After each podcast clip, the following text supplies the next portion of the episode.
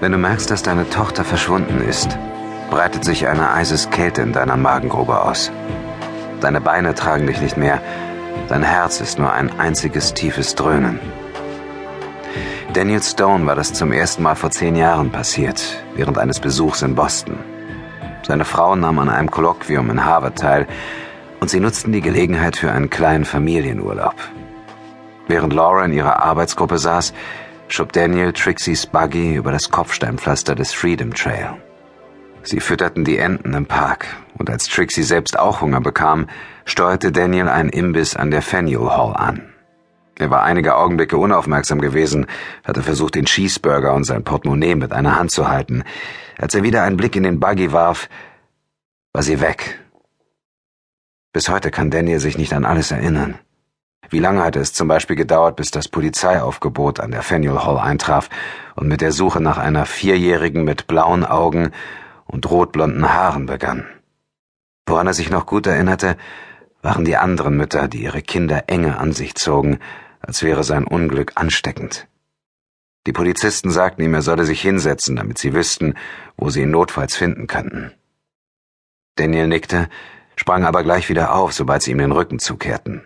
Er sah in jeder Imbissbude nach. Er schaute unter sämtliche Tische. Er stürmte in die Damentoilette und rief Trixys Namen. Er spähte unter die Rüschenbehänge der Verkaufswagen für Modeschmuck, Socken mit Elchaufdruck und Reiskörner, auf die man seinen Namen schreiben lassen konnte. Dann rannte er weiter. Der Vorplatz war voller Menschen, die keinen Schimmer hatten, dass nur ein paar Meter von ihnen entfernt eine Welt aus den Fugen geraten war. Ahnungslos machten sie ihre Einkäufe, bummelten, lachten, während Daniel an ihnen vorüberhastete. Die Mittagszeit war vorbei und die meisten Angestellten waren wieder in ihre Arbeitsplätze zurückgekehrt. Tauben pickten die letzten Krümel aus den Ritzen zwischen den Pflastersteinen, und neben der sitzenden Bronzefigur des legendären Basketballtrainers Red Auerbach hockte Trixie auf der Bank und lutschte am Daumen. Jetzt, zehn Jahre später, war Daniels Tochter schon sehr viel länger verschwunden als nur 24 Minuten, seit mehr als 24 Stunden.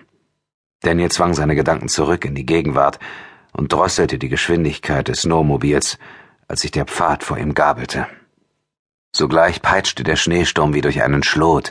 Er konnte nicht einen Meter weit sehen, und als er sich umdrehte, war seine Spur bereits verweht, eine unberührte Fläche. Die Yupik-Eskimos hatten ein Wort für diese Art von Schnee, der einem in die Augen biss und wie ein Pfeilhagel auf die nackte Haut traf. Pirrewack. Der Ausdruck stieg aus Daniels Kehle auf, verblüffend wie ein zweiter Mond, Beweis dafür, dass er früher schon einmal hier gewesen war, so überzeugend er sich das Gegenteil auch eingeredet hatte.